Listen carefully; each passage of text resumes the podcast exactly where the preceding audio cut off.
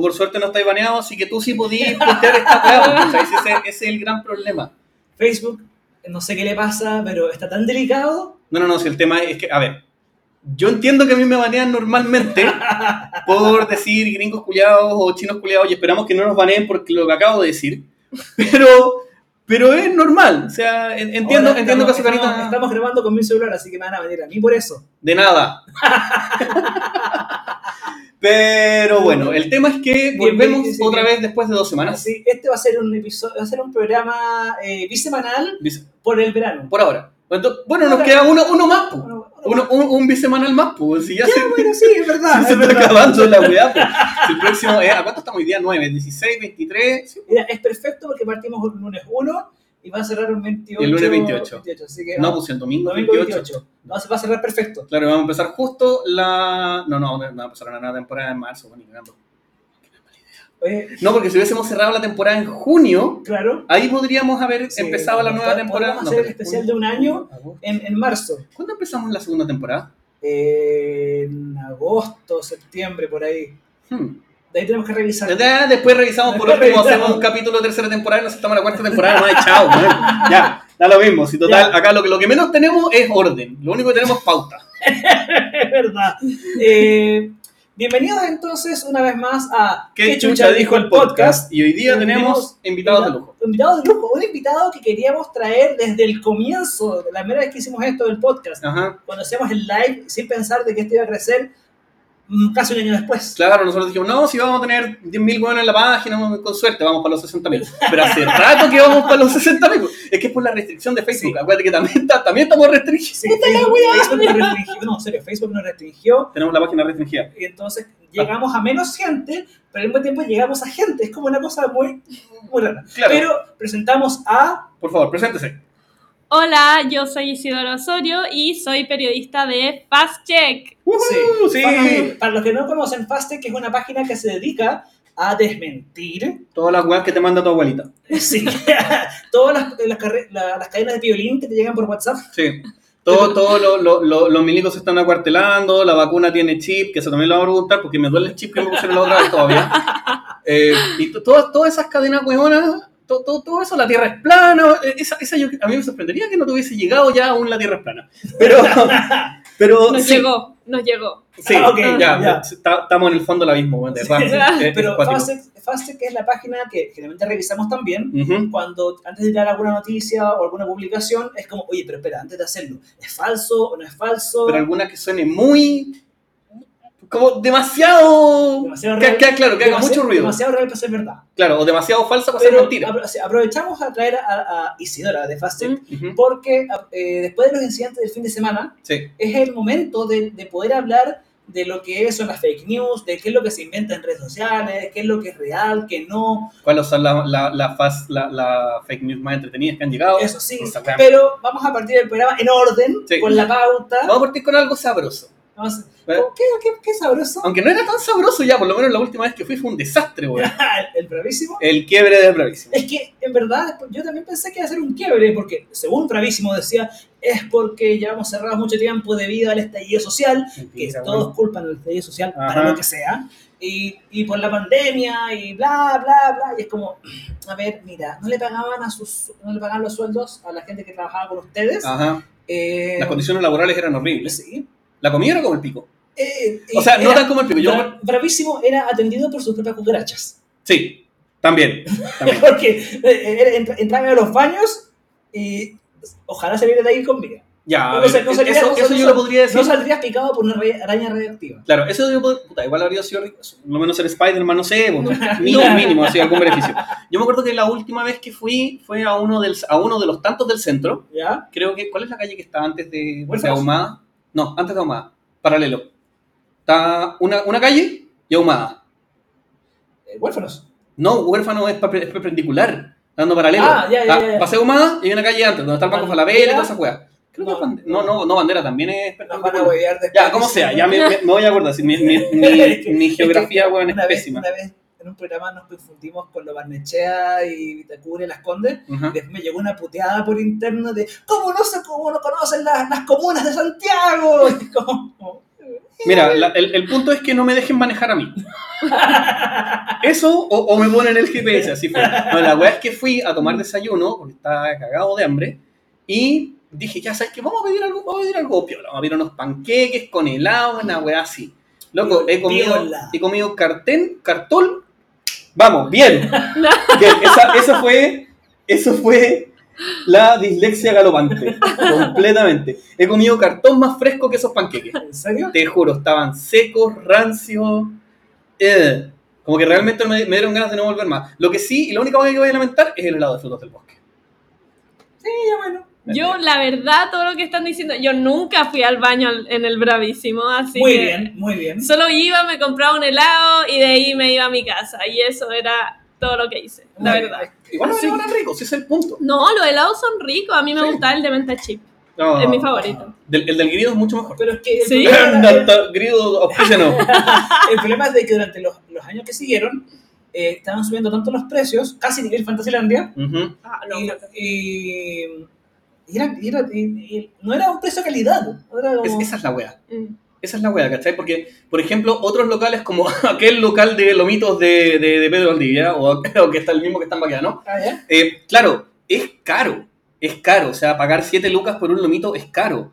Pero si es un lomito que no te vaya a poder terminar de comer y que aparte está súper rico, precio-calidad, pues, ¿cachai? Como ciertas otras tratorías que tienen pasta fresca, Sí. que es carísima. El tema es de que todos nos quedamos con la imagen de Bravísimo cerró, quebró, no va a Ujú. existir, bla, bla, bla. Yo, por pura casualidad, eh, busqué Bravísimo una vez para poder, mientras anotaba la pauta del, del programa, eh, y encuentro que Bravísimo sigue ¿Ya? en modo delivery y en modo mayorista. ¿La dura? Y no salió en ningún otro medio. ¿Dónde salió? En el diario financiero. Ah, el diario que nadie lee. Oye, uy, últimamente que lo estoy leyendo más. Pero la gente detalle. que- eh, en- en- en un detalle de que, eh, que los dueños van a irse más al lado de delivery, Ujú. porque les hace más fácil, no le pagan a la gente. Eh, claro, le, le paga- pagáis bodega nomás. pagáis bodega nomás. Te, te ahorráis locales. Y, tenía y mayorista, que bueno, muchos, muchos. hay, locales. hay, hay cafeterías que usan helados mayoristas. Por ejemplo, el Tabeli, no me acuerdo qué helados usa, pero son como de cierta marca. Ujú, Entonces, el Lorísimo va a tener su marca ¿Ya? para otro lado. No tengo idea qué va a hacer, no tengo idea cómo, pero es como nos vendieron la pomada.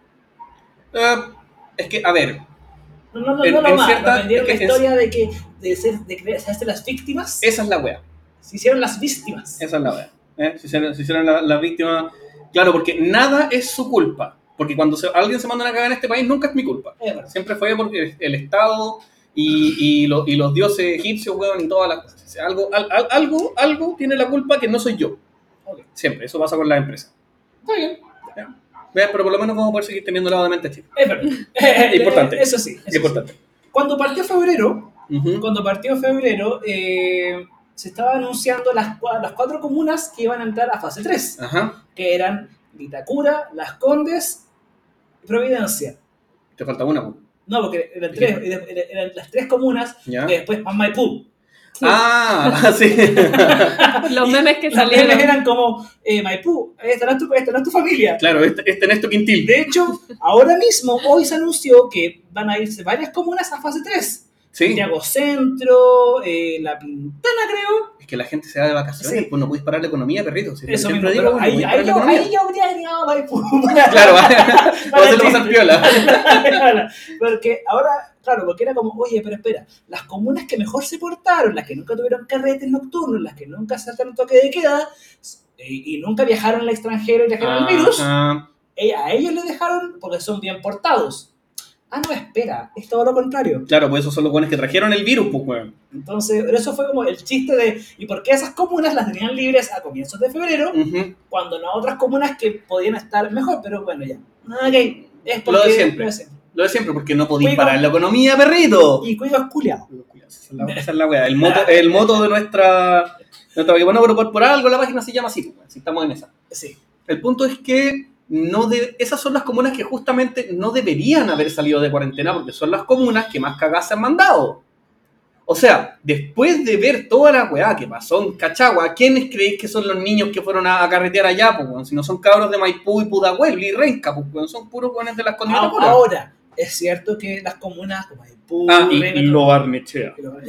las comunas, aleda- no, no sé, la, la comuna de Maipú y todas las comunas aparte, sí, tenían sus carretes clandestinos, sí, tenían su- sus fiestas clandestinas, es verdad, pero, pero claramente los que tenían más la cagada eran estas tres Los cuicos.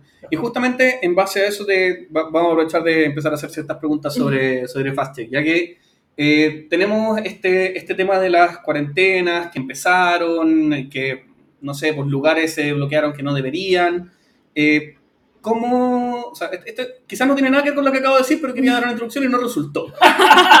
¿Cómo, ha- hace cuánto y cómo empieza la idea del fasting? ¿cachai? Porque eh, nosotros estamos, o sea, el mundo está acostumbrado a las fake news, está acostumbrado, ¿cachai? Pero ¿cuál es la, la idea como comercial o no comercial de, de- de empezar a desmentir a la abuelita que me mandó esta noticia por, por WhatsApp? Ya, bueno, en realidad el fact-checking partió hace poco, como con todo el tema de la globalización, redes sociales.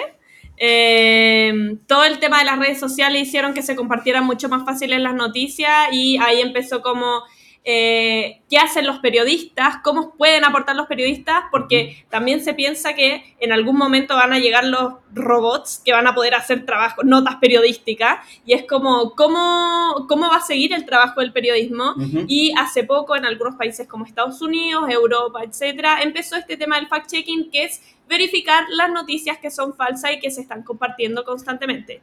Pero partió hace poquito, entonces no en muchas universidades está el programa, pero hay, es un- eh, no son como ustedes como unidad, o sea, son varios, hay varios programas en varios lugares. Sí, o sea, el, lo que yo te estoy hablando es fact-checking, que es como el chequeo de noticias. Sí, hay muchos medios que lo hacen. Por ejemplo, está chequeado en Argentina, está AFP Factual eh, y muchos otros. Hay en España, hay en Estados Unidos, hay en el Reino Unido, eh, hay en Argentina, tengo entendido, Colombia Check, también en Colombia, hay uno en Venezuela, etcétera.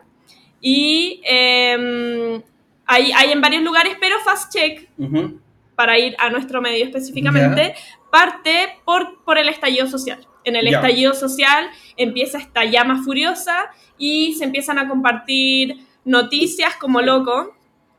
Yo creo que todos estamos de acuerdo en que vimos, por ejemplo, saquearon aquí un helicóptero acá, Ajá. que van a saquear mi casa, que mm, etcétera, que todo, todo lo que Sí. significó. Sí, yo, yo me acuerdo de que cuando partió el estallido los primeros días era puro caos informativo, nadie tenía idea de lo que estaba Mm. pasando, todos estaban inventando historias. Mm. Entonces era como, oye, pero ¿quién, ¿en qué es real? ¿Qué Sí. no? Y los medios tampoco es que ayuden mucho.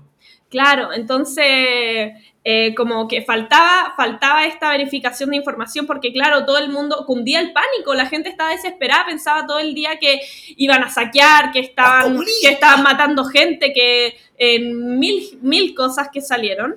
Y eh, con esta idea aparte Fast Check de decir, no, esto ya no puede seguir pasando, o sea, se tiene que verificar las noticias para que la gente se informe Sí. y pueda tener una opinión en el fondo eh, una opi- opinión bien fundada, porque si tú estás compartiendo cosas que son mentiras, porque las fake news se comparten seis veces más rápido que las noticias reales. Eso Sí, es. Y eso es impresionante. Entonces, hace falta alguien como un fiscalizador, por así decirlo. Una gente, una gente neutra. Un contralorito. Un controlorito. Claro. Lo perdimos, pero... Me río, sí. Eh, bueno, y ahí empieza esta idea y empieza la verificación de noticias y a la gente le gustó. De hecho, en un mes ya teníamos 100 mil seguidores, Wow. aumentamos mucho Ujú. porque la gente justamente necesitaba esto de esto es real, esto es falso y con antecedentes duros. Es decir, yo te digo que es falso porque lo investigué, porque encontré esto y esto y esto, Ujú. Etcétera. Y ahí igual a la gente no le importa porque obviamente si tú desmientes algo, eh, claramente eres comunista. Eh, sí, es que. A ver, mira. Lo que partió como un es culpa de los comunistas, Sí. que todo va a ser culpa de los comunistas, Sí. o los zurdos. Para nosotros era, era meme completamente. Y después nos dimos cuenta que la gente realmente lo dice en serio, weón. Era como, era como, oye, pero a ver, esto es talla. Veíamos la cuenta, yo seguía las cuentas y digo, no, esto es en serio. O sea, ¿cómo, cómo podéis estar creyendo esto? Así como literal, me acuerdo de que una vez esto en Facebook, eh, había- eh, alguien compartió un, un, estado de una persona diciendo que no, Chile va a llegar a una guerra civil en diciembre, una cuestión así. Y todos Y, y hay, como, claro, y hay buses llenos de, de colombianos que vinieron a desestabilizar el país y todo o. Oh, que Maduro está pagando las protestas. Claramente, Sí. que nunca llegó esa plata, bueno. Alguna vez nos dijeron a nosotros de que eh, Nos estaban pagando como 600 600 lucas por hacer el programa y por hacerla poner en la página. Ojalá no estuvieran pagando. por favor, ojalá nos pisen, Ah, no. Claro, ustedes también. A nosotros también de repente, o sea, nosotros somos independientes, Sí. ojalá nos llegara plata de algún lugar. Sí, en la página de ustedes dice "Ay, aprovechen de donar tanta plata. Sí, sí. Eh, para que se Aprovechen suscriban. de, aprovechen de suscribirse, cabros, Sí. porque esas son noticias de verdad. No las weas que subimos nosotros. Bueno, en realidad las de nosotros también es verdad, pero la- las, de ellas, somos- las de ellas tienen más fuentes. Nosotros Claro. somos no noticias. Claro.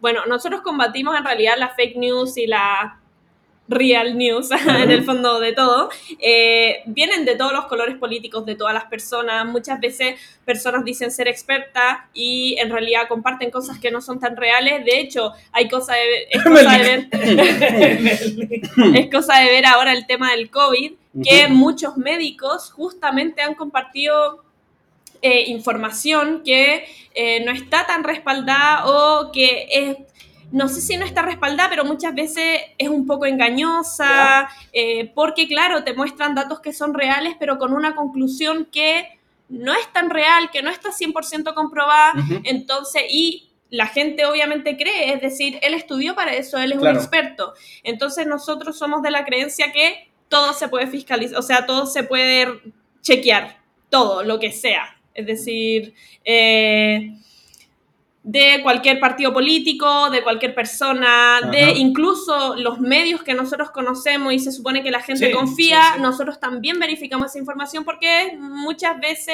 eh, el que salga antes una noticia no significa que sea 100% real. claro. Nosotros nos podemos demorar quizás un poco más, pero chequeando todos los antecedentes que tenemos, etcétera. Y no- nos ha quedado más que claro que muchas veces las noticias van teñidas con bastante color político, independiente de que eh, son, no sé, pues 90%... eh, eh, se me perdió la palabra. Son como 90% imparciales, Ajá. que realmente relatan lo que pasó, pero desde un punto de vista que te deja como que no tan bien, ¿cachai?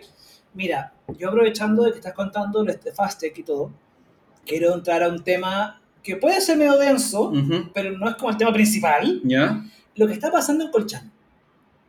El, el incidente de, de la crisis migratoria, que de, Ya. de la gente que, de los venezolanos, o mayoritariamente venezolanos, mayoritariamente, que venían, may- espera, mayoritariamente, Sí. que venían eh, a pie, pero que venían mero expulsados de, de Bolivia, no, de Perú, los expulsaron de, de Perú, los expulsaron de Bolivia y llegaron acá. Quiero, quiero hacer solamente un recordatorio.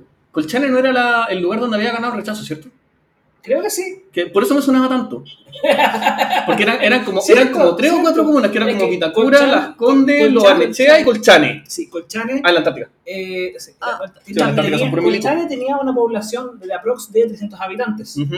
muy poco y con suerte, por ejemplo, en el consultorio médico atendían eh, a 20 personas diarias. Claro, y estaba informado que justamente porque Colchane también es, como es un sector fronterizo, Sí. eh, gran parte de la población es eh, militar. Y eh, lamentablemente, bracitos cortos, Piñera, Ujú. en su momento, hace unos años atrás, había dicho que eh, les entregamos asilo, acá van a estar bien, somos como el oasis de Latinoamérica que nos va a recibir y bla, bla, Ajá. bla. Y mira cómo estamos ahora. Que no terminamos siendo ninguno.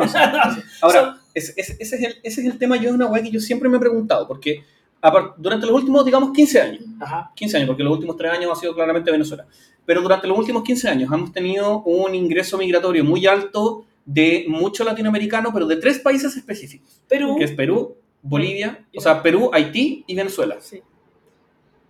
yo diría Perú, Haití y Bolivia. Bueno, ahora, bueno, ahora último, los últimos tres años ha sido Sí, Venezuela. Colombia, Colombia también. Colombia, ¿cachai? Pero Perú había estado de hace más de 15 años. Sí, Sí. teni- eh, De mira, hecho, por algo- recién ahora fueron superados por Venezuela. Sí. Acuérdate que durante muchos años se volvía que Plaza de Armas era Claro, Plaza Perú. Plaza Perú y se comían las palomas de ahí. Sí, entonces, digamos, bueno, digamos que en los últimos 15 años yo creo que el, el mayor vendría a ser entonces Haití, Venezuela y Colombia. Claro. Que a Colombia ahora empiezan, empiezan a llegar más. La pregunta que yo siempre me he hecho es, no- nosotros como chilenos vemos cómo está la sociedad. Claro. Vemos cómo está la cosa, que se gana poco, que se cobra caro, que toda la weá. ¿Cómo puede ser? O sea, eh, quizá en Venezuela lo entiendo. Ajá. Quizás en Venezuela lo entiendo. En Haití puede ser. Pero en Colombia, ¿cómo puede ser que la cosa esté tan mala que efectivamente en Chile esté mejor? Considerando que el, el migrante va a venir em, sin una base económica, sin una base social, anda sin familia, sin cosas así, eh, sin trabajo, eh, en el caso de Haití, sin idioma. ¿Cachai? Como, ¿cómo, cómo puede ser? Recordar que los haitianos han sufrido caleta de eso mismo. Sí. Eh, un caso emblemático fue el de una mujer que le quitaron a su hija, que ella no, ella no la dejó por unos segundos a una parte, cuando fue buscando la querían entregarle porque la había abandonado, entre comillas, y ella se mató en la cárcel porque nunca le dejaron ver a su hija de nuevo. Sí, terrible, fue terrible. Ese fue el Fue caso emblemático del tema de los idiomas especialmente. Sí. Y en el que había un grado de xenofobia muy grande con los, contra los haitianos. Es que lo hay Y lo sigue habiendo. y lo sigue habiendo. Y contra los venezolanos, eh, aunque no lo quieran admitir, y contra... A Es ver, cosa de leer, con- eh, perdón, es cosa de leer Twitter y Sí. la cantidad de, de- de gente que odia a todo. Yo entiendo que hay venezolanos que llegaron hace 10 años, 5 Ujú. años incluso, que tienen ya su vida legal, que Ujú. pagan los impuestos, tienen trabajo, bla, bla, bla, bla, bla. No, están ilegales. ¿no? Por ejemplo, mi pareja es venezolana y, y llega, vive, acá hace 5 años. O sea, bien, o sea, ella tiene su trabajo, tiene sus cosas, tal, pero el, el odio los al venezolano en general es tan grande Ajá. que ponen a todos en el mismo saco. Y es como, pero entiende que no. Por ejemplo, lo- los que vienen ilegales de la crisis migratoria en Colchane, ya entiendo, hay que deportarlo o hay que hacer algo para que se para, para manejar la situación en la que se está. Ya, y ahí Pero que, no, pero, pero Mm, que, no- que se entienda de que es una cuestión de preocupación real y no una cuestión de xenofobia como Cast que andaba diciendo para variar, Ujú. hay que hacer una zanja, tirarlos a la zanja, matarlos a todos. Claro, o No, tampoco... no matarlos, hacer- pero es una exageración. pero- Claro, o, o tampoco hacer algo como, como cortar de cuajo y decir, no, es que hay que deportarlos a todos, porque ahí también, es que, por, por eso digo que hay que tomar este, este tema como con pinzas, porque si la gente viene acá es por algo, ¿cachai? Por- Te prometieron algo que no hay. O no, o no necesariamente te prometieron algo, porque no creo que la gente venga influenciada, no, no es como que un político un día fue, se, se paró en una plaza principal en Venezuela y les dijo, oigan, vayan a Chile porque todos van a tener trabajo. Hubo, pasó algo así con, con Haití. De hecho, Ya. los mismos haitianos, eh, cuando se devolvieron, fue porque se, se sintieron engañados de la promesa que nunca existió. Pero es que es la promesa de que acá este país tiene crecimiento económico, crecimiento social, eh, tiene buena, o sea, no, no tiene problemas con el racismo, cosas así, porque dentro de todas las grandes ciudades de Latinoamérica, aparte de Ciudad de México, eh, Santiago es una de las más cosmopolitas que hay, Mm. Dentro de todo lo que es Latinoamérica, porque, porque aparte también... El tema es de que, eh, sí, el- perdón, es que el tema es de que lo que está pasando en Colchane es que los tienen, los tienen hacinados, atrapados en, en la ciudad, o en la comuna, porque el tema es COVID. sí, pues. No pueden salir de ahí. Pero acuérdate también que fue algo que, que tratamos cuando fue como el segundo, tercer mes de la pandemia, Ajá. de todas la- las personas que estaban acampando fuera de, la- de las respectivas embajadas, ¿Ya? porque Sí. no podían devolverse a sus países y tampoco tenían dónde ir. Eso es cierto. ¿Cachai? Entonces, el, el tema es que eh, dentro de todo lo que es la migración en Chile, no, hay, no debiese haber un gran problema. Yo no tengo ningún problema porque he trabajado con colombianos, he trabajado Sí, con venezolanos, tengo conocidos haitianos que son súper trabajadores, Ujú. que son súper responsables, que están estudiando para aprender mejor español, están estudiando para poder perfeccionarse en diferentes cosas. Pero es un tema complejo, es difícil, ¿cachai? Si llegan acá a Chile, eh, si es que son regulares, si es que tienen sus papeles al día, es muy probable que si van a encontrar trabajo va a ser en una pega de bajo ingreso, en una pega de baja exigencia, cajero, eh, bodeguero, empaque, cosas así, que tampoco les va a permitir tener un estándar de vida, O los, re- no voy a decir decente, o los repartidores. o lo- claro, o los repartidores, que, que eso es que justamente no les va a permitir, no, no voy a decir no tener un estándar de vida decente, porque decente es muy diferente para cada persona, Sí. pero, eh, pucha, si eres una sola persona que viene acá, que eres el único sustento de tu familia, de dos personas, la cuestión así, 350 lucas no alcanzan, no alcanzan. Mm. Igual, eh, claro, pero yo, o sea, en el caso de los venezolanos, están sumidos en una crisis política tan grande Ujú. y la poca seguridad que existe ahí es tan grande también que como yo creo que prefieren estar acá. O sea, a mí me ha pasado que he hablado con muchos venezolanos y ellos explican que, eh, por ejemplo, eh, hace poco me, me explicaba uno que ahí no podías, si salías de noche, no podías quedarte parado en un semáforo Es, en ver- rojo. es verdad. Eh, ellos, ellos contaban y explicaban eso, ¿Por que, qué? porque te van a saltar y te van a matar sí o sí. Como, De hecho, muchos venezolanos que llegaban a Chile al comienzo eh, llegan, eh, se asustan con las motos porque era muy frecuente, muy común de que los motoqueros te mataban allá en Venezuela.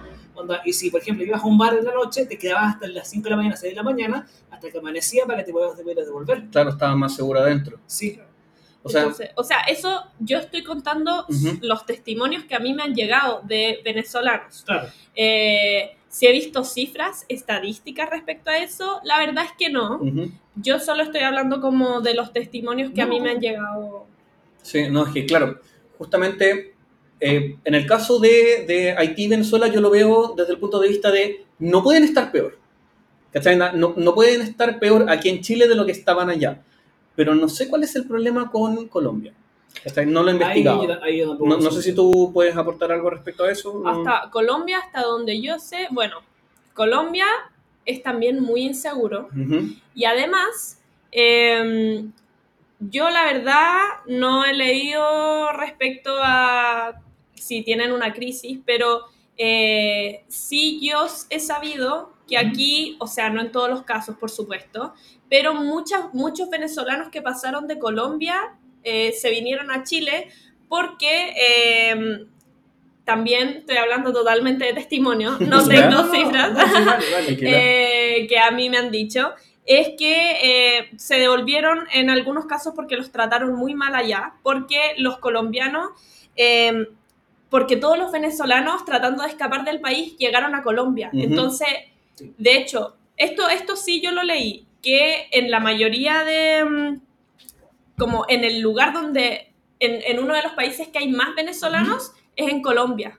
Entonces pensaron en Colombia, parece que Ecuador, pero Colombia, eh, cerraron, en algunos de esos países cerraron la frontera porque Sí. ya decían no podemos seguir recibiendo gente. Entonces, me, acuerdo, me acuerdo de eso. entonces yo creo que muchos eh, empezaron a buscar eh, trabajo y no encontraron y decidieron venirse aquí.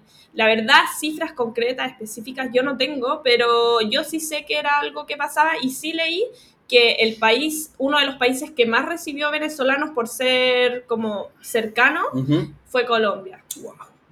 Qué, qué cuático, qué cuático. De hecho, Eso- hay una gran confusión a veces cuando uno no conoce venezolano o colombiano, Ujú. uno piensa que por los acentos son muy iguales. así Sí. sí. Y justamente respecto al tema del racismo, lo que yo he visto acá, y lo he visto completamente, eh, justamente el tema del color de piel es así de estúpido, porque los chilenos somos de todos los colores, weón. Sí. Es impresionante. Pero es impresionante cómo eh, el racismo va como decreciendo, pero a los que más claramente, a los haitianos, porque son morenos completamente, pero son más racistas con los colombianos que con los venezolanos, pues los venezolanos son un poco más blancos.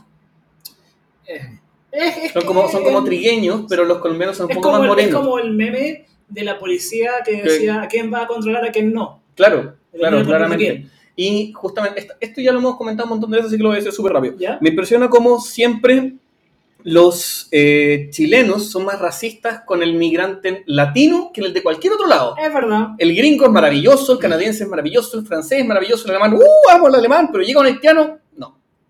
Ni cagando. Es impresionante esa weá. Lamentablemente. Sí. Vamos a tocar justamente algo, algo que se tocó antes, que es eh, la maravilla que está ocurriendo con la vacunación del COVID. Sí, lo porque por un- fin comenzó la vacunación. Que lo encuentro un paso O sea, excelente. O Par- sea, partimos con los, con los abuelitos, con la gente Ujú. mayor, bacán, por fin ya ellos se pueden, pueden respirar, pueden estar felices. sí. Me acuerdo que alguien me comentó de que había conocido a un, eh, que le tocó vacunar y todo, a una, a una anciana como de 102 años, y seguía de pie, tiquitaca y todo. Eh, entonces, vamos, vamos. ya. Ah, Ah, ya, ya. ya lo vamos- terminamos el tema y lo decimos, no, no Sí. te preocupes. Así que ya, bacán de que, de que empezó la vacuna, bacán que empezó el, el proceso, Ujú. primero van a ser los ancianos, después la gente con enfermedades crónicas, y después ya no sé cómo lo van a hacer con el resto de la Eh, población. hay, o sea, pri- los primeros son eh, el personal de salud y el personal, eh, la, la gente de los adultos mayores. Después la gente con enfermedades crónicas, después lo- los agentes del Estado y fuerzas de orden, que para variar obviamente tienen que estar en los primeros escaños. Eh, no me acuerdo hasta dónde, no me acuerdo cuáles eran todos los escaños, pero eh, creo que los penúltimos, eh, o, o uno, uno de los últimos como de escaños no vitales, pero necesarios, son el tema de la gente de mm, educación y trabajo social Sí. y los últimos que ya vienen a ser la, la población en general. Y Ah, antes de, antes de pasar a la pregunta que quiero hacer, Ah, eh, feliz cumpleaños a Isaac Maidik. Sí. Esa weá. Bien, me la hizo. Quiero Ya. pensar de Quiero que, pensar que. que es real. Es que no creo que el apellido. Ya, pero es que puede ser. Puede Es que puede ser, pero si no me la hiciste. Bien, bien. Bien, Matías. Bien, bien, Matías. Voy a, voy, voy a tener un poco más de cuidado. Pero igual puede ser. Puede ser. Mira, vendría a ser la primera troleada que nos hacen en el programa. Así que vamos a recordar, vamos a recordar esto. Ya. Eh, la pregunta que yo te quería hacer es eh, respecto, o- obviamente hay noticias falsas sobre la vacuna, que el chip, que, que en realidad la vacunación es para el control mental y toda la weá, pero lo que quiero preguntar es como cuál es la, la, la weá como más descabellada, si realmente más estúpida, como que tú la mirás y decís, ¿de verdad la gente cree esta weá? Onda, la gente se levanta en la mañana, come pan y se cree esto. Una vez salió una noticia que decían que, no me acuerdo en qué lugar, la verdad lo hicimos hace un tiempo, pero era que personas después de vacunarlas se habían empezado a comer a otras personas. ¿Qué? Y ¿Cómo? nosotros, nosotros lo encontramos así como no podíamos creerlo, porque eso, nosotros tenemos un sistema de calificación que va desde el real hasta el irreal, que el irreal es lo más descabellado cuando uno dice, no puede ser, ya, eso era irreal para nosotros, o sea, Completamente. No sé, como apocalipsis, apocalipsis zombie prácticamente. Claro. eh, pero ese ha sido uno de los más descabellados y también, bueno, hemos visto de todo. A, a mí personalmente eh, me ha impresionado, por ejemplo, que médicos compartan eh, ciertas cosas, por ejemplo, que, mm, eh, bueno, siempre dicen que los asintomáticos no contagian o dicen que la gente asintomática no tiene, em, son personas sanas. Ya. Eh, muchas veces han dicho eso. A mí me ha tocado como Ahí vas a explicarlo, por favor, que también, también creo que llegué a, a pensar eso. que... Gracias a lo mejor a comentarios de médicos decían que... Sí. Eh, o sea, lo que pasa es que en el caso de los asintomáticos, por ejemplo, esto en los chequeos que he hecho y lo que he logrado investigar, es que los asintomáticos, en, ahora en COVID-19, se ha visto que sí, como en ciertos estudios que se han hecho y expertos lo que han dicho, es que, claro, hay, hay un nivel de contagio, ellos sí pueden transmitir la enfermedad, pero no se sabe en qué, qué tanto. Ya. Pero, o sea, por ejemplo, hay personas que no han presentado síntomas en algún momento, te contagian y después presentan los síntomas. Entonces, por eso, como eso es lo que se ha visto eh, o lo que los expertos han dicho. Yo estoy hablando Ya. totalmente de lo que he leído en papers y lo que han dicho expertos a- de acuerdo a los chequeos que yo he hecho. También, por ejemplo, decían que los asintomáticos podían ser personas sanas, pero eh, una, una médico en Estados Unidos mostró distinta, distintos pulmones de fumadores, eh, personas post-COVID ¿Ya? y una persona sana. Y la persona post-COVID tenía los pulmones peor que una persona fumadora de... Sí, completamente. Chucha, no, y, y eso es decir, eso es decir, porque durante todo, durante muchos años lo más seguro es que a algunos nos ha tocado verlo en el colegio, cosas así como que típico que te muestran el video de los efectos del cigarro y tú veías un pulmón negro, asqueroso. O sea, ahora, ahora en Estados Unidos hay una campaña contra los vapers, pero bueno, ya. Eh, Sí, pero eso fue el año pasado. No, sigue, ¿Sigue? sigue. Ah, la verdad no estoy muy informado al respecto. Sé que, sé que fue porque, eh, bueno, tú, tengo un amigo que, que vape- vapea y y me comentó que fue porque hubo una partida de líquido de vapo que no era como sí. oficial, sino que era como típico lí- líquido de vapo casero, ¿cachai? Como comprar prensada, que obviamente te va a hacer mal, eh, que le hizo mal a muchas personas, provocó quemaduras, provocó problemas al pulmón y ahí tuvo, hubo todo un movimiento que, claro, hubo problemas con esa partida de, de- de líquido de vapeo, pero no fue, no es que todo haga mal. ¿Cachai? No es que todo. Ahora, tampoco apoyo el vapeo, porque obviamente contiene tabaco, contiene líquido. Mira, cualquier weá que sea fumar, lamentablemente voy a decirlo, no, no tengo ningún tema con decirlo. Cualquier weá que sea fumar, cualquier cosa, te va a hacer mal Sí, de una u otra forma, porque no es natural meter humo quemado a tus pulmones, Sí. de lo que sea, de marihuana, de ayahuasca, de la weá que quieras. Cualquier cosa de esas te va a hacer algún grado de daño, más o menos. Vol- Volviendo al tema de las vacunas. Pato Limón hace un comentario que dice, de hecho, una vez vacunados, también se puede ser vector de contagio, Ujú. lo que hay que seguir usando mascarilla. Sí, ese, ese es el tema.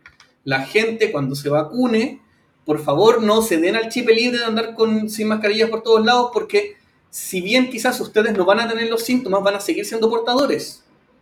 ¿Cachai? Que Y van a es seguir contagiando, o sea, vamos a seguir en una espiral de contagio. exacta, que es muy probable, que es muy probable que la gente se vacune, crea que son inmunes, van y se juntan con otras personas y empiezan a volver a contagiar a la gente que no está vacunada, y empiezan a la wea de siempre. Ah, Entonces, eso vendría a ser con el tema del, del Claro. COVID. eh, Además que según estuve leyendo, Dale. no, como las vacunas son tan, eh, tan, hace tan poco que están, eh, no se sabe cuánto es el tiempo que dura la inmunidad que te entrega la vacuna. Claro, ese, ese es todo un tema. O también cuáles son, cuáles van a ser efectivamente los grandes efectos a largo plazo, porque no existe un largo plazo todavía. Es, es todo, es todo un tema esa weá. Pero yo definitivamente apenas puedo voy a vacunar. Esa weá no, Sí, no, yo no, también. claro. Yo ape- también. apenas liberen los cupos para la gente de, no sé, Ruth. Eh, van- eh, claro. La gente de Ruth, ahí yo voy a estar en, en- menos en la fila, como por favor, quiero vacunarme, quiero salirme de esta weá rápido. Eh, a ver, siguiendo con, el eh, siguiendo con lo, con lo que teníamos de tema. A ver, yo me acuerdo hace dos semanas atrás, cuando finalmente anunciaron que iba a llover, la tormenta, la lluvia, la famosa lluvia que llovió, oye, fue un escándalo. Eh, y de hecho, gracias a eso, la temperatura está bastante rica. este Sí, no, estos, estos días han sido muy otoñales. Agradan mucho. Igual. En- Entre otoño y primavera, otoño. Pero ese fin de semana fue apocalíptico. Sí. Onda, hubieron temblores en el norte, bien Ajá. fuertes, hubieron explosiones en, en hay como- la- la- esta, esta- esta fábrica que está en Concón, que explotó. Eh, Oh, no me acuerdo. Sé que, sé que lo leí muy a la rápida, pero no me acuerdo. Pero hu- hubo cosas así. Sí. Y de hecho, anoche, creo que anoche o antenoche hubo una explosión en. Anoche. Sí, En- eso fue en Maipú, eh, ¿no? No, esto fue en... eh, ¿cómo, se llama la ciudad- ¿Cómo se llama la comuna de los prisioneros? San Miguel. San Miguel. Dice, dicen que fue San Miguel, dice- pero San Miguel no han dicho nada. Dicen que fue San Miguel, fue una falsa alarma en una, en una eh, fábrica de pintura. Ya. Pero todo, la explosión se sintió todas Sí, pues sí, sí, sí, llegó creo que gente hasta de Santiago Centro la escuchó sin los temas. Sí. Para que llegue a, ese, a esa cobertura comuna es una explosión, ¿no? es, Sí, es algo fuerte. Pero, pues. Eh, hablando de eso, bueno, aparte de esta explosión, el fin de semana apocalíptico, porque la lluvia y tormenta dejó la cagada en el cajón del Maipo. Sí, para variar. Para variar. Onda, Porque Alto Maipo no tiene la culpa. Alto Maipo está inocente, Luxi que no ha hecho nada, No. y nada, pero ENAP, la ENAP fue la que explotó. En app. ENAP. En verdad, la ENAP no explotó como tal, la refinería, explotó un caldero que hizo escuchar una explosión como si hubiese sido un terremoto o un temblor muy Ujú. fuerte en los edificios aledaños. Chucha. La ENAP estoy diciendo, no, no, no, esto se fue controlado, no hay pérdidas humanas, esto fue como un sustito, no se preocupen, Sustito. pero que estos sustitos, o sea, como por favor, uno ve el ENAP por fuera, ve ese humo blanco saliendo todos los días, es como, en cualquier momento ocurre algo, y ocurrió. Bueno, ya, eh, Pero tenía que fue pasar. lo que me preocupó más fue el fin de semana apocalíptico en el cajón del Maipo, con los derrumbes, Sí. con pueblitos casi, casi desaparecidos por eso. Y mucha, mucha gente también en el, en el sur creo que también hubo eso- esos problemas. ¿Sí? Creo. Yo, yo estuve fijando en lo que pasó en la región metropolitana porque lo que anunciaban de las lluvias, que llovió más de lo que pensé que iba a llover. Ajá, dije- yo, dije, va a llover, ok, pero mira, la lluvia de verano va a ser un ratito nomás, como siempre, pero no. o Yo sea, en- hubo en algún momento que fue bien monzón, sí fue bastante fuerte la cosa. sí. Entonces, eh, no sé, Fastech, ¿estuvo enterado de algunas noticias con eso? Sí, o sea, siempre se están compartiendo muchas cosas. De hecho, hace poco eh, salió una noticia que, o sea, hay ciertas cosas que tenemos que pedirlas por solicitud de transparencia porque no tenemos todos los datos aquí ahora. Eh, pero el tema de las aguas es un tema muy relevante por el tema de los propietarios del agua, quién controla el agua, etcétera. De hecho, ese fin de semana supuestamente iban a cortar el agua en Santiago, Y aguas andinas, no, no nos eh, junten agua porque la vamos a cortar, la vamos a cortar, la vamos a cortar. No la cortaron. Y al día siguiente, no, la vamos a cortar, la vamos a cortar. No la cortaron, nunca la cortaron. Porque en verdad era pésima idea cortar agua cuando necesitáis agua para lavarte en plena pandemia. Entonces, era como una locura, era una locura total todo esto. Claro. De hecho, en un momento se empezó a compartir en redes sociales que iban a cortar el agua eh, y ponían una foto que no era real, la ¿Ya? foto en el fondo, Sí, sí. y eh, bueno, se hizo una verificación.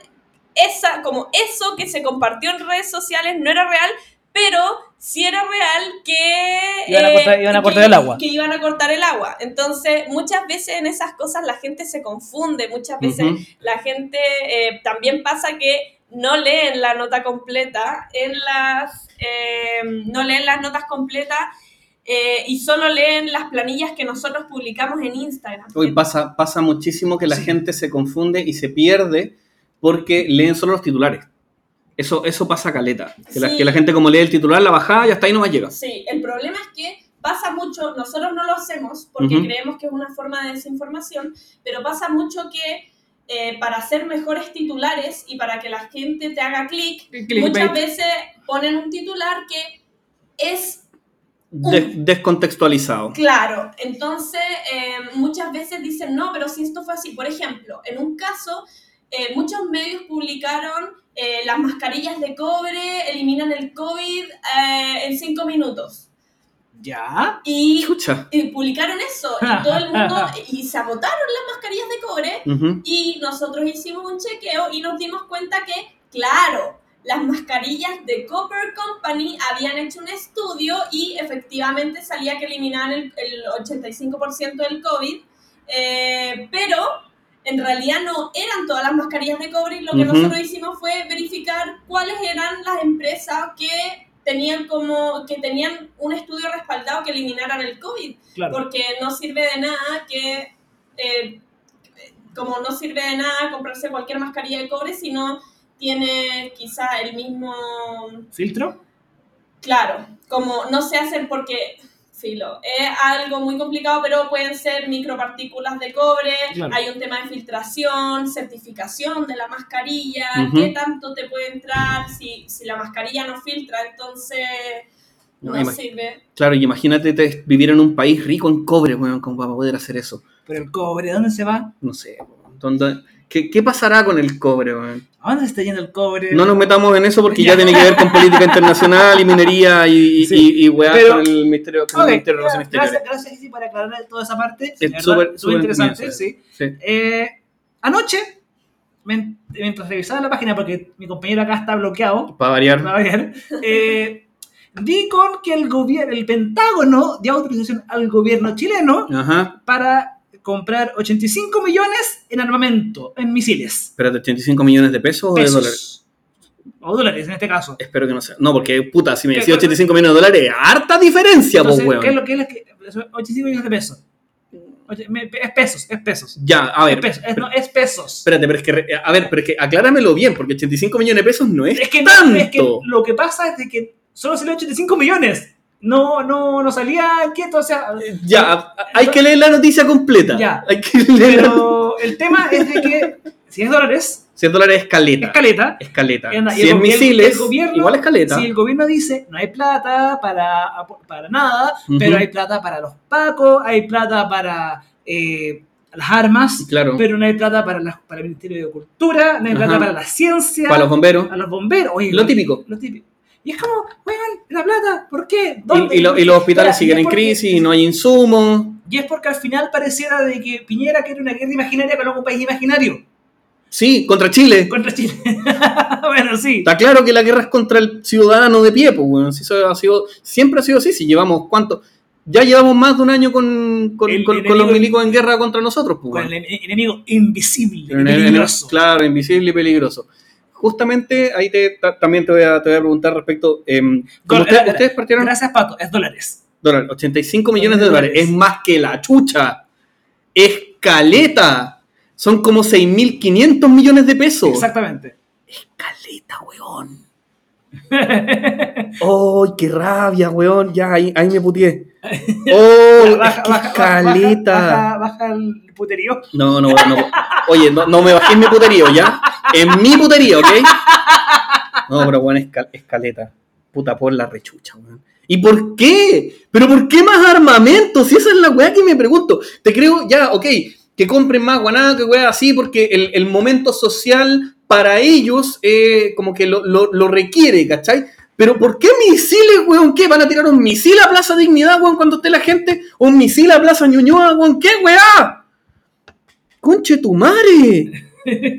Ya. Uf. Eh, iba a hacer una pregunta. Se me fue. Bueno, en- Ah, ya, eh, respecto justamente al tema del estallido y todas esas cosas que mm, como que empezaron, eh, ya cuando la cosa se calmó un poco más, digamos que periodo de, de, de como entre medio del estallido y principio de la pandemia, pongámosle, no sé, pues marzo del año pasado, abril del año pasado, cuando empezó a haber este encierro y todo eso, ¿qué, qué es lo más, como lo más extraño que la gente realmente creía sobre el, el tema del encierro en sí? No tanto así como de la pandemia, como el virus y todo eso, sino como el encierro, porque he escuchado muchas veces que la gente dice que es como eh, un agente de miedo de parte del gobierno, la que, pandemia. que es una pandemia, ¿cachai? Que todo es falso, que el, El nuevo el orden mundial, todas esas weas. Como que, que- ¿Qué es lo que más la gente cree erróneamente respecto al tema del, del, del- de la cuarentena, no de la pandemia en sí? Mm.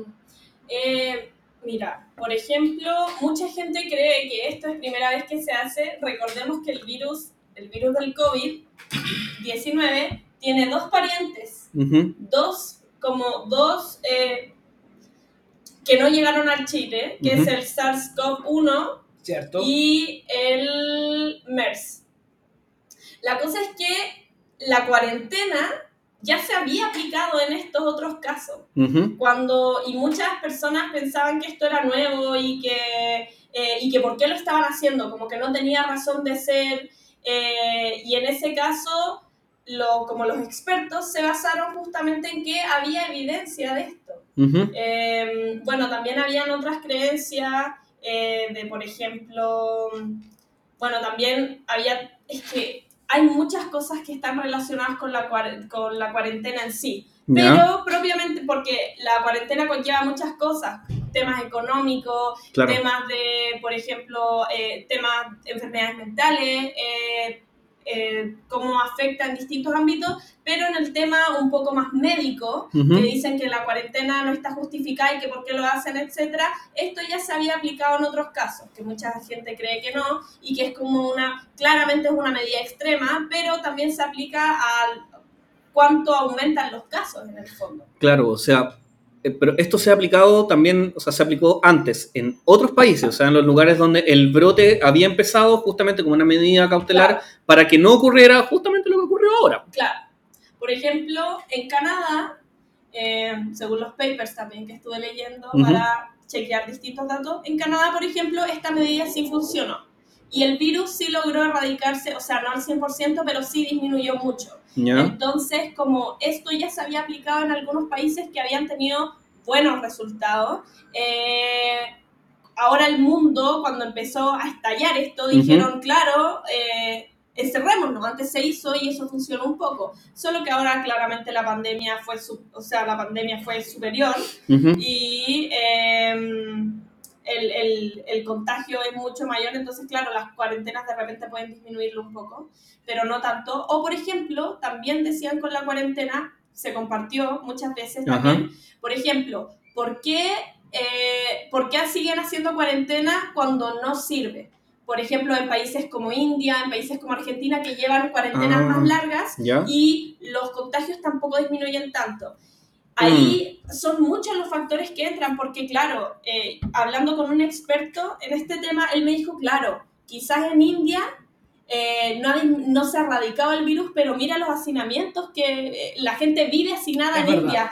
Entonces, para, el número que tienen, la cuarentena sirvió mucho, porque piensa que la gente está sin nada. Claro, eso es algo que, que la gente no, no- no entiende respecto a países que están súper poblados. O sea, nosotros en Chile, claro, nosotros tenemos eh, lugar, tenemos hacinamiento, tenemos personas que viven, no sé, pues 8 personas en 40 metros cuadrados, cosas así, pero acá en, en India tenemos una población que es un país más chico que Chile, que tiene una mayor población que Chile. Entonces, tú te preguntáis, claro, ¿dónde está, dónde hay tanta gente y cómo, eh, cómo es que, claro, ellos lo hacen, por si ellos lo hacen por, esta población, por ese número de población, ¿por qué tendríamos que hacerlo nosotros, siendo que, como que se puede mover un poco más?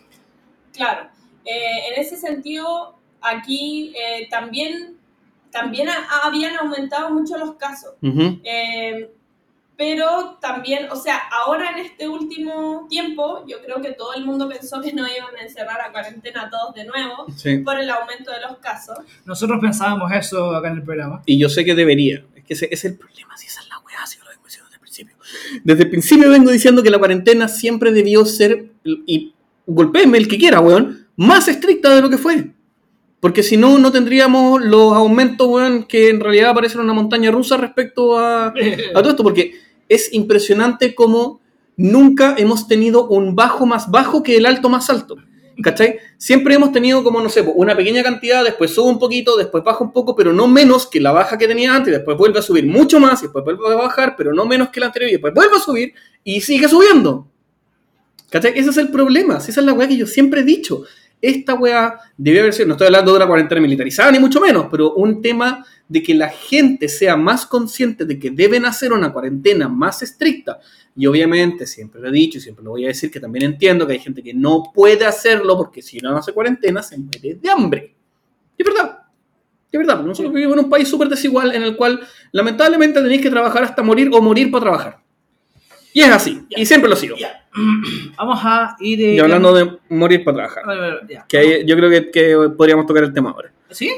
Sí, porque. Iba, por- iba- iba- ah, ya. Yo iba a tocar otro temita ahora. dale, pero- a ver, dale. Eh, los anticonceptivos fallados. Uy, ese fue un. Fue súper heavy. Sí. Yo Fue creo que ese es un tema heavy. importante a, a tratar. Sí, sí, podríamos de tocarlo al tiro. Es extraño que sean 100 mujeres Ujú. eh, embarazadas por, por estos preservativos, Sí. eh, perdón, por las pastillas anticonceptivas.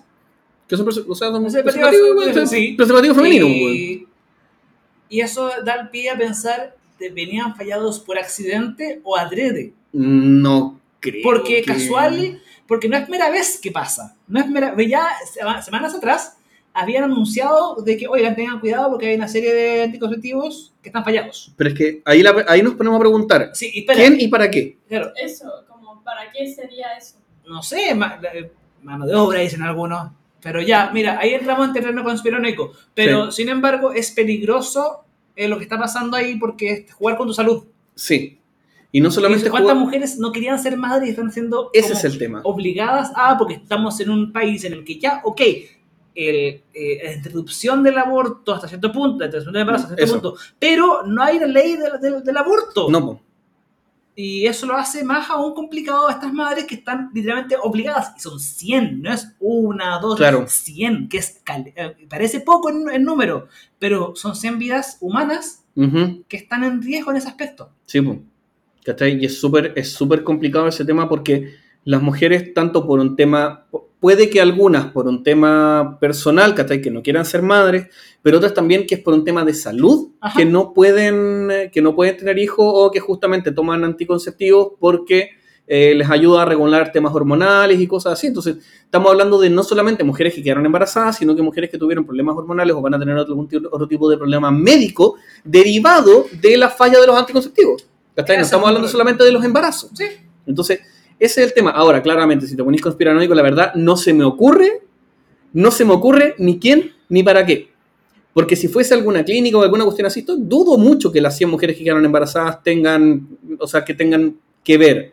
No lo he investigado, pero lo dudo. ¿Cachai? Si estás hablando de un anticonceptivo de entrega o de compra masiva, no creo que hayan sido como justo las 100 que compran en la misma farmacia. Eh, pues sí, sí. Ahí no me voy a poner a hablar porque es una weá que puede ser súper rara. Opiniones. Claro. O- sea, en realidad yo no he tenido la oportunidad de investigar eh, el tema, em, pero claro, como ustedes dicen, eh, bueno, yo soy mujer. Claro, por eso te, te- te pregunto a ti también, porque tú eres mujer. ¿Te afecta más directamente Claro. esta situación? Además que, em, según tengo entendido, las anulet, que son las que de, de las pastillas que fallaron, ¿Cuánto se llama? ¿Cómo se llama? Anulet. Anulet. sí, anulet, Anulet. sí. Se daban en el consultorio. Ajá. Entonces ahí muchas mujeres iban al consultorio esperando que le entregaran las pastillas justamente por diversos temas, ya sea médicos, Sí. embarazo, etcétera, y que fallen, bueno, eso afecta, por ejemplo, muchas mujeres tienen ovario poliquístico, es muy común tener un ovario poliquístico y en muchos casos se trata con pastilla, de hecho en la mayoría. Y en ese caso, ¿cómo se trata eso? O, Claro. En muchos casos también se entregan pastillas para nivelar temas eh, incluso de salud mental, que las hormonas te afectan y Ujú. que las pastillas vengan falladas, eh, eh, claramente es un problema. O sea, es algo que en realidad es algo que se tiene que investigar, es decir, qué está pasando, por qué fallan. Porque creo, porque no solo fueron una, una marca de pastillas la que falló, sino que fue otra. No, Ya. La verdad no recuerdo el nombre, pero do- hasta donde tengo entendido fue más de una marca en el fondo. Ya. ok, Ya. ok. Y Complicado eso. claro, yo creo que, que ¿por, qué, ¿por qué falla en el fondo? ¿Qué, qué, qué es lo que falla y cuáles son las consecuencias que pueden llegar a tener eh, a, a nivel médico? Es decir, como un, un... Porque en el fondo con las pastillas tú tomas hormonas Ujú. y que te suspendan las hormonas de un día para otro eh, como sin que tú sepas como... Uh, peludo. Claro, Sí. y también, como para cerrarlo, justamente tiene que ver con el tema social, porque si tú me dices que son pastillas que se entregaban en consultorio, vemos quién es el tipo de gente que la estuvo recibiendo, pues, o sea, quiénes son las mujeres embarazadas, que son gente de escasos recursos o estrato medio bajo, ¿cachai? Que dependían de o, o estaban acostumbradas a eh, recibir ese tipo de anti- de anticonceptivo en ese lugar. Entonces, vamos a tener otra vez un incremento, o sea, puta, 100 personas no voy a decir que sea mucho, pero, pero el, caso específico de un incremento eh, en, en- una cantidad de personas que no querían ser madres. Ahora, ¿cuántos de esos embarazos van a llegar a buen puerto? ¿Van a tener hijos realmente? ¿O si van a haber complicaciones? ¿Quién va a responder ante eso? Porque esa es la gran pregunta. ¿Quién responde? Exactamente, ¿quién responde? ¿Cachai? Porque puede ser, puede ser que algunas de esas sean, no sé, pues niñas de 16, 17, ¿para qué vamos a decir? Que no, que no tienen relaciones a esas edades, ¿cachai? De 16, 17 años, o más chicas también, que espero que no lo sea, pero no puedo decir que no, dentro de mi experiencia. Eh, niñas que son, que, que no están preparadas y no van a estar preparadas para ser madre y están obligadas a hacerlo. ¿Cachai? Ahora están obligadas a hacerlo siendo que ellas estaban haciendo dentro de lo posible eh, cuidarse para, para no ser madre. Claro. ¿Cachai? Y ya. Y vamos a poner el tema sobre la mesa. Vamos a, tener, vamos a poner el tema complicado, el tema peludo, El tema de la semana. El tema de la semana, El tema, de la, de la- el tema bisemanal. el tema semanal, sí, que es lo que sucedió en Coyipuy. Está la caga. Está la, está la Está cagada. la Literal. caga. Sí. Porque todo partió con este control de identidad que salió, Ujú. que salió mal. Que el control se hizo como el pico. Se hizo como el para pico, empezar, o sí. sea, eh, descrito por mucha gente, el control se hizo como el pico a un malabarista. a un malabarista. Que, que, que, que tuviese problemas mentales, que tuviese las cosas que da lo mismo. Eso es justificar. Eso justifica. Esa, y esa es una weá que yo nunca voy a aceptar respecto Pero- a, a la muerte de una persona. Pero eh, cuando fue, entre comillas, defensa propia del Paco, Ujú. que le disparó cinco veces. Súper bien, súper buena defensa. Dos, en el- dos al suelo, Ujú. eh, tres en las piernas y dos al corazón. Según la fiscalía, 6. ¿Seis? Chucha. Wow. Según la fiscalía, o sea, esto es lo que leí hoy. Sí, Por favor. La fiscalía dijo que le había disparado seis veces y de esos seis, cuatro habían ingresado al cuerpo de... Ya. Ya, ahí, te- ahí tenemos, ahí tenemos información Sí. más, más. Entonces, Hoy día también, de hecho, se liberó eh, un video donde se mostraba qué era lo que había pasado desde otro ángulo, desde otra Ya. perspectiva. Que era- creo que era una cámara de tránsito o una cámara de un local, no me acuerdo. Pero que grabó el, el momento preciso. Ahora, una de las cosas que para variar me han molestado bastante respecto a lo que ha pasado es leer los comentarios de estos hueones justificando el porqué. Para variar, justificando el actuar de carabinero, el actuar de este Paco culiado que, se termi- que terminó matando a alguien. eh, lo, lo- ¿Cachai? sí, lo que pasa, lo que lo entre comillas, no sé si gracioso, ¿no? Ujú. tragicómico del asunto es de que ya horas después de este incidente ya se tenía el nombre del, del tipo, Ujú. de que lo asesinó, y ya la gente fue a la, a la, a la comisaría a protestar, y los, los pacos a pura lacrimógena y después en la noche quemaron la, la municipalidad. Pero, pero, pero, Hay tantas weas que preguntarse. ¿cómo, ¿cómo esto explotó? Porque fue una, una bomba que, que, que está ahí desde hace días, meses, Ajá. semanas, que, y esto fue lo que detonó. Bueno, pero si recordemos el año pasado que bastó la muerte de un afroamericano para tener a, la, a la Casa Blanca en jaque. po. Sí. Entonces, a ver. Es un descontento social esta, que esta ah, noticia, sigue ahí. esta noticia llegó afuera. Sí. ¿En serio? Sí, a, Wow. a España, a Inglaterra, a Francia, a Italia, Perú, Argentina. Salimos internacionales. Para variar. a variar. Primero fue la fiesta, la fiesta del gato y ahora esto. Puta, no podemos salir por algo bueno de vez en cuando, weón. Puta, parece que no. Qué rabia. Entonces, con todo lo que está pasando aquí, porque yo creo que esta noticia provocó una cantidad de fake news muy grande, Sí. Eh, provocó una cantidad de, de historias que son tan surrealistas como Ajá. la que tú nos contabas hace un rato. de desinformación. De- desinformación. Una Mucha desinforma- desi- más que información, mucha desinformación. Ujú. Eh, hasta este ex fiscal que eh, con el supuesto prontuario que tenía que resultó ser falso y el tipo se enojó porque le dicen que era falso. Para variar. A ver, sí. Porque, porque, ¿te acordás que pasó exactamente lo mismo con el cabro que tiraron al río? Sí. Exactamente lo mismo. Lo primero que hicieron fue darle un prontuario criminal. Oye, y, lo, y lo- y lo más, lo más curioso, no sé si curioso, pero surrealista de todo es que son parientes. Ya, eso yo quiero ver si es que es efectivamente verdad. Es, Es- verdad, es es verdad. Sí, eso fue real, confirmado por los mismos familiares en la televisión. media cagá. Entonces, Media cagá, Sí, porque no. la- es, que no, es que no puede ser tan astronómica la, la, la, la, coincidencia. y lo, y lo peor de todo es que ayer fue en el funeral, Ujú. los papás fueron a invadir de nuevo. ¿Por qué? Persiguieron a la familia. ¿Por, No sé por qué. ¿Por qué se fueron a meter a un funeral, weón? No sé. Pero bueno, aquí entra lo, eh, los que, mis preguntas que yo te quería hacer, que era eh, cómo, o sea, en verdad creo que ya lo explicaste hace más rato atrás, pero bueno ya, ¿cómo tú llegaste a Fastec?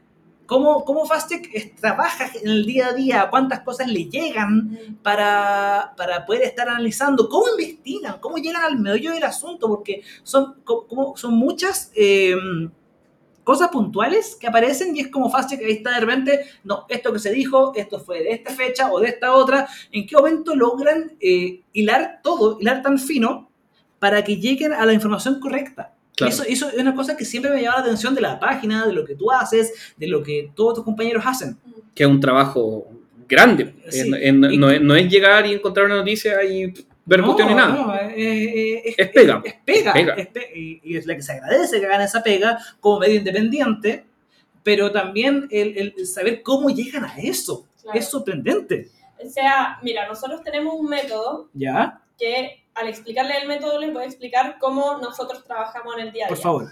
Llega contenido, primero nosotros seleccionamos el contenido y el contenido puede ser dado por nosotros Ajá. o nos envían a nosotros. ¿Cuánto contenido les llega diariamente, por ejemplo? Depende, es variable. Por ejemplo, ahora que pasó lo de Panky Puyi, ¿Sí? eh, nos llega mucho más porque el nivel de desinformación y las cosas que se comparten es mucho mayor. Pero, por ejemplo, en un día a día es variable. Hay veces que nos mandan, no, nos hablan por Instagram, hablan también al WhatsApp que tenemos, eh, de repente nos etiquetan en ciertas publicaciones, etcétera. Y además nosotros proponemos temas. Por ejemplo, yo puedo estar un día mirando Twitter o mirando Instagram o lo que sea y yo Sí. digo, no, qué raro esto, o me llega algo a mi WhatsApp, Ajá. o incluso puedo estar leyendo una noticia y digo, no, esto igual está raro, o etcétera, y decidimos verificarlo. Nosotros después vemos si eso es factible, es decir, esto es verificable porque, dato muy importante, Ujú. la gente suele confundir mucho las opiniones como datos. Sí.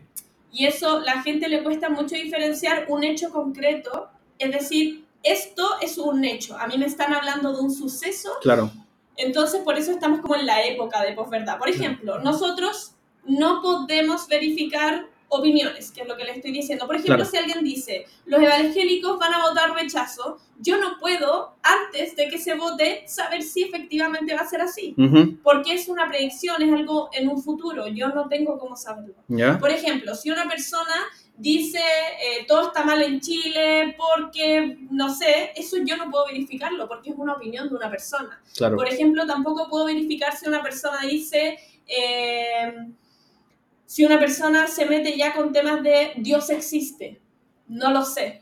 No- Claro, porque eso es una, es una creencia. Sí. Claro, temas religiosos, nosotros en eso, estos son hechos. No sé. Después de la vacuna aumentaron los casos 80%. Esto, Eso. esto eh, no es real, ya. O sea, estoy dando un ejemplo, Ujú. un burdo ejemplo. Pero eso es un dato, es un hecho, es algo que yo sí puedo verificar. Ya. Claro, a diferencia de que alguien diga, no, es que la gente cuando se, cuando se vacunen va a aumentar la cantidad de casos. Claro, como. O, o podría ser, o no sé qué. Como Ujú. son, son temas un poco más eh, de, de subjetivos. Es decir, nosotros solo verificamos hechos, datos concretos, cifras, etc. Después de eso, nosotros vemos si vemos la ponderación, es decir, este tema es relevante para la sociedad, es decir, esto importa que Claro. la gente lo sepa, porque si estamos subiendo como cosas que no importan, eh, la gente no, no estaríamos haciendo bien nuestro trabajo. Nosotros buscamos temas que sean relevantes, que a la gente le interese saber, poner sobre la mesa un tema eh, que pueda importarle a la sociedad, etcétera. Entonces tratamos de ver temas que sean relevantes. Sí. Después de eso, nosotros hacemos, nosotros ya vemos en la noticia y ponemos el titular, que generalmente es lo que dice una persona. Es decir, eh, tal cosa aumentó tanto, entre comillas, lo dijo Bla, y Ujú. ahí nosotros hacemos una hipótesis. Nosotros decimos, viendo esto, creemos que es real. Viendo esto, creo que es engañoso. Y, pero eso es una hipótesis, porque aún nosotros no hemos, no hemos eh, investigado como debemos. Entonces, el titular con la calificación que nosotros creemos queda ahí y después nosotros hacemos la revisión de fuentes, que ahí viene todo nuestro tema de investigación por diferentes fuentes, hay muchas aplicaciones, fuentes abiertas, etcétera, que va a variar. Nosotros no tenemos un método concreto, es decir, esta noticia me sale esto y va a ir a tal fuente. Ujú. Depende mucho la fuente que yo voy a acudir o la aplicación que yo voy a ocupar dependiendo de la noticia. Por ejemplo, si alguien comparte una foto, yo puedo hacer búsqueda inversa. Búsqueda inversa son aplicaciones que uno se mete y pone la foto y te aparecen otras publicaciones que se han hecho con esa foto. Es decir, por ejemplo, Dale. una vez salió una noticia que decían que había una guaguita en una silla plástica con suero en el Hospital San Borja. Lo que yo hice fue poner esa foto en la búsqueda inversa, que es una aplicación que se llama Yandex, también se puede hacer por Google, etc. De ahí, te la, de ahí te la voy a pedir. Ya. Sí, está bueno. Ahí, ahí se pone eso y ¿qué pasó? Me salían muchísimas publicaciones con la misma foto en muchísimos países. Es decir, no era del San Borja y hilando, hilando, hilando y viendo la más antigua, me di cuenta que esa foto era de un hospital en Brasil, de un reportaje que se había hecho en 2018 y se estaba compartiendo ahora. Pero es es súper típico que pase eso. También como recordar, ¿te acuerdas cuando te había comentado que salía uno de estos videos de la campaña del rechazo que ocupó parte de eh, eh, un, un cuadro específico donde salía quemándose una iglesia? Sí, Que sí. eso sí, había sí. sido como del 2016, una Sí, weá sí, así. Claro. Típico, típico que se utiliza eh, para... Pero es- eso funciona mucho por la campaña del miedo y tanto por el, por el morbo en realidad. Claro. Porque a la gente le gusta ver esa- esas noticias que son terribles, ¿cachai? Que son horribles, son las que más comparten porque son las que, las que te hacen, las que te traen ese sentimiento como, como gutural de injusticia, de querer hacerlo justo compartiendo esto, independiente de que pueda ser mentira. Claro. ¿Cachai? A mí me ha pasado harto que justamente he tenido que hacerlo por, por mi abuelita, que la tenemos en el, en el WhatsApp. Entonces, de repente, claro, comparte, eh, tengan cuidado con estos medicamentos porque han salido unas partidas malas y yo me pongo a revisar y esa noticia también salió en Perú, Argentina, México, Bolivia y viene como del 2014 y Como los perritos siberianos. aprieto siberiano, Claro. como, como Entre mucha... muchas cosas que han salido Y también. por, y por eso mismo el trabajo de eh, por periodismo, porque lo suyo es no, no es solamente eh, chequear, es un tema de periodismo independiente, es tan importante. Claro. Entonces, bueno, hay muchas otras. Por ejemplo, nosotros le llamamos fuente abierta al Poder Judicial cuando tenemos que ver una causa, que fue lo que hicimos en el caso del eh, joven que Ah, ok, tiraron de- eh, que tiraron al río Mapuche, o sea, que empujaron. Ujú. Eh, justamente así fue como nosotros, nosotros acudimos al Poder Judicial, buscamos la causa, de esa manera pudimos encontrar a los abogados, pudimos encontrar y nos contactamos con el abogado que nos mandó los documentos y nos ayudó a esclarecer que eso no Mira era tú. real. Claro. Eh, por ejemplo, también eh, podemos, también de repente para ver, el, por ejemplo, en el caso de ahora la hermana de la hermana que habló, que dijo que era real el parentesco entre Ajá. el niño que habían empujado Sí, nada. y que asesinaron. También eh, para ver que fuera real, que era su hermana, buscamos el certificado de nacimiento. Son de repente cosas que no compartimos por Ujú. la privacidad de la persona, claramente, pero sí tenemos acceso a eso para nosotros tener la certeza No, de claro, que fue así. Claro. Eh, entre muchas cosas que no, o sea, como entre muchas fuentes que buscamos, de repente eh, son comunicados del mismo gobierno, como etcétera, y cuando nosotros no tenemos acceso absolutamente a nada de eso, tratamos de pedir por solicitud de transparencia. Y si ya no conseguimos absolutamente nada porque nadie sabe el dato, nadie lo conoce, todo es terrible, como nosotros ya en algún momento lo declaramos inchequeable, porque no está en nuestras manos Claro. como decidir algo así. Por ejemplo, de repente nos preguntan como, ¿esta persona realmente se violó a tal? Esto, eso es parte de la justicia, o sea, para nos- nosotros no, no podemos chequear Claro. eso. Claro, o también pasa mucho, que me, me ha tocado mucho verlo las últimas, el último tiempo, eh, gente que comparte noticias que obviamente son cosas eh, desagradables o terribles, como em, este carabinero que eh, se veló una, una chica que estaba como haciendo dedo, no me acuerdo qué cuestión. Claro, la gente vuelve a compartir noticias, pero eso es una noticia como del 2018. ¿cachai? Claro, Gente que vuelve a compartir noticias de shock, pero que son muy antiguas. claro. De hecho, fue por eso mismo que nosotros agregamos una calificación que es añejo, porque muchas cosas, muchas cosas se compartían y nosotros decíamos, claro, esto fue real. Ajá. pero fue real el 2017, ahora está desactualizado, ya no es de la misma manera. Entonces, ahí, bueno, de hecho, justamente a eso era lo que iba. Nosotros verificamos y después, después de toda la investigación que nosotros hicimos, nuevamente evaluamos el título y, o sea, salen resultados, Ujú. vemos los resultados, es decir, esto fue así cuando tenemos toda la información y después reevaluamos el título y la calificación que le pusimos. Es decir, muchas veces ha pasado que yo digo, oh no, esto es falso. Y después me doy cuenta que no es tan falso, no es tan falso, sino que es más bien impreciso. Es decir, tiene un poco de falso, un poco de verdad, Claro. etcétera. Bueno, después ya de repente hay cosas que ponemos en duda, que decimos ya esto es engañoso, impreciso, lo conversamos con el editor, de repente lo conversamos entre todos.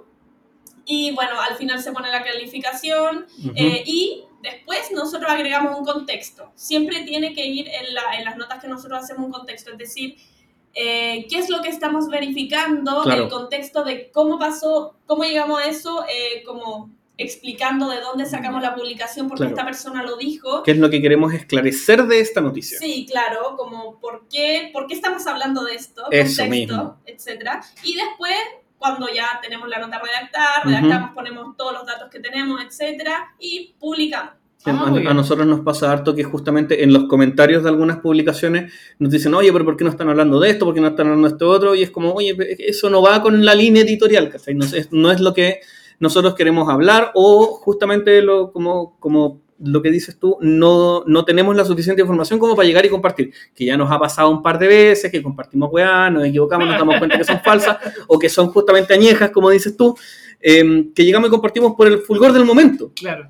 pero que justamente qué bueno saber que, mm, que existe eh, un medio como el de ustedes para poder eh, saber sobre la veracidad de las noticias, ¿cachai? Porque obviamente a la gente se le olvida que la noticia, para ser una noticia en sí, tiene que ser objetiva, tiene que ser relevante y tiene que ser verdadera, ¿cachai? Son tres cosas que a la gente se le olvida o que si una de esas falla ya no es noticia. Claro. Igual, por ejemplo, también de repente ha pasado que puede ser que eh, publicamos una noticia y de repente se actualiza la información y nosotros tenemos que actualizarla o de repente tenemos que decir como esto no fue real, ahora es ya es más real, fue como se, se encontró otro antecedente, etcétera. Siempre cabe la posibilidad de eh, rectificar. O sea, noticia en desarrollo. Claro. Ya. Eh, ¿Nos alargamos? Pero estuvo bueno. Todo bueno. Yo creo Estuvo que bueno. estuvo- cumplimos las dos semanas, la hicimos bien. claro. Después de dos Le semanas. hicimos, hicimos un, un programa digno de, de dos semanas. Sí. Así que, para ir cerrando, Sí. agradecer a Isidora por haber querido participar en nombre de fastech.cl. Agradecimientos también a la página, a todos Claro. los chicos de ahí. A toda la gente. Una, una última pregunta súper rápida. ¿Cuántos son en el equipo? Eh, poquitos. Son como Somos- seis. Somos equipo equipo, Ujú. Somos cuatro y ahora Ya. tenemos dos practicantes, en total somos Ah, seis. ya. Ah, ¿tienes practicante? ¡Ay, qué buena! Sí. Eso, eso, eso habla muy bien del, del proceso. Eh, y de verdad me ayudaste a esclarecer mucho de lo que, con lo que hacen ustedes, eh, de cómo sa- aprender nosotros también a distinguir noticias falsas de las Ujú. reales, o cómo, cómo saber qué subir posteriormente después de esto. Para dejar de mandarnos cagar. No nos Para que no nos corrijan en los comentarios. sí, así que... eh, Eso, o sea, súper súper agradecidos contigo, con tu tiempo. Sí, y lo gracias. mismo, si nos están escuchando ahora, muchas gracias a los chicos de, de Fast Check. Y a los practicantes, tenganles paciencia. Cómprenles el almuerzo. No, sí, igual yo soy práctica no pagada, así que eh, normal. Eh, así que despedimos por esta semana. Ajá. Hasta no sé cuándo, dos semanas más. Mira, como siempre, depende de cuántas cagadas queden esta semana. Me tenga que, que va a estar la grande. Como siempre, de- por eso, si, si- si- si llenamos un, eh, una, una pauta nutrida, Ya, quizás la próxima semana, pero, pero esperen el aviso. Esperemos, esperemos. Eh, eh, claro, Pero- golpe, golpe avisa. Golpe avisa. Eh, así que nos despedimos el, del día de hoy. Yo soy el tío Barbas. Como siempre, dos letras. Y Isidora. Isidora de- chicos. Nos vemos en el próximo programa. cuídense mucho y no compartan weas. Hasta luego. No compartan fake news.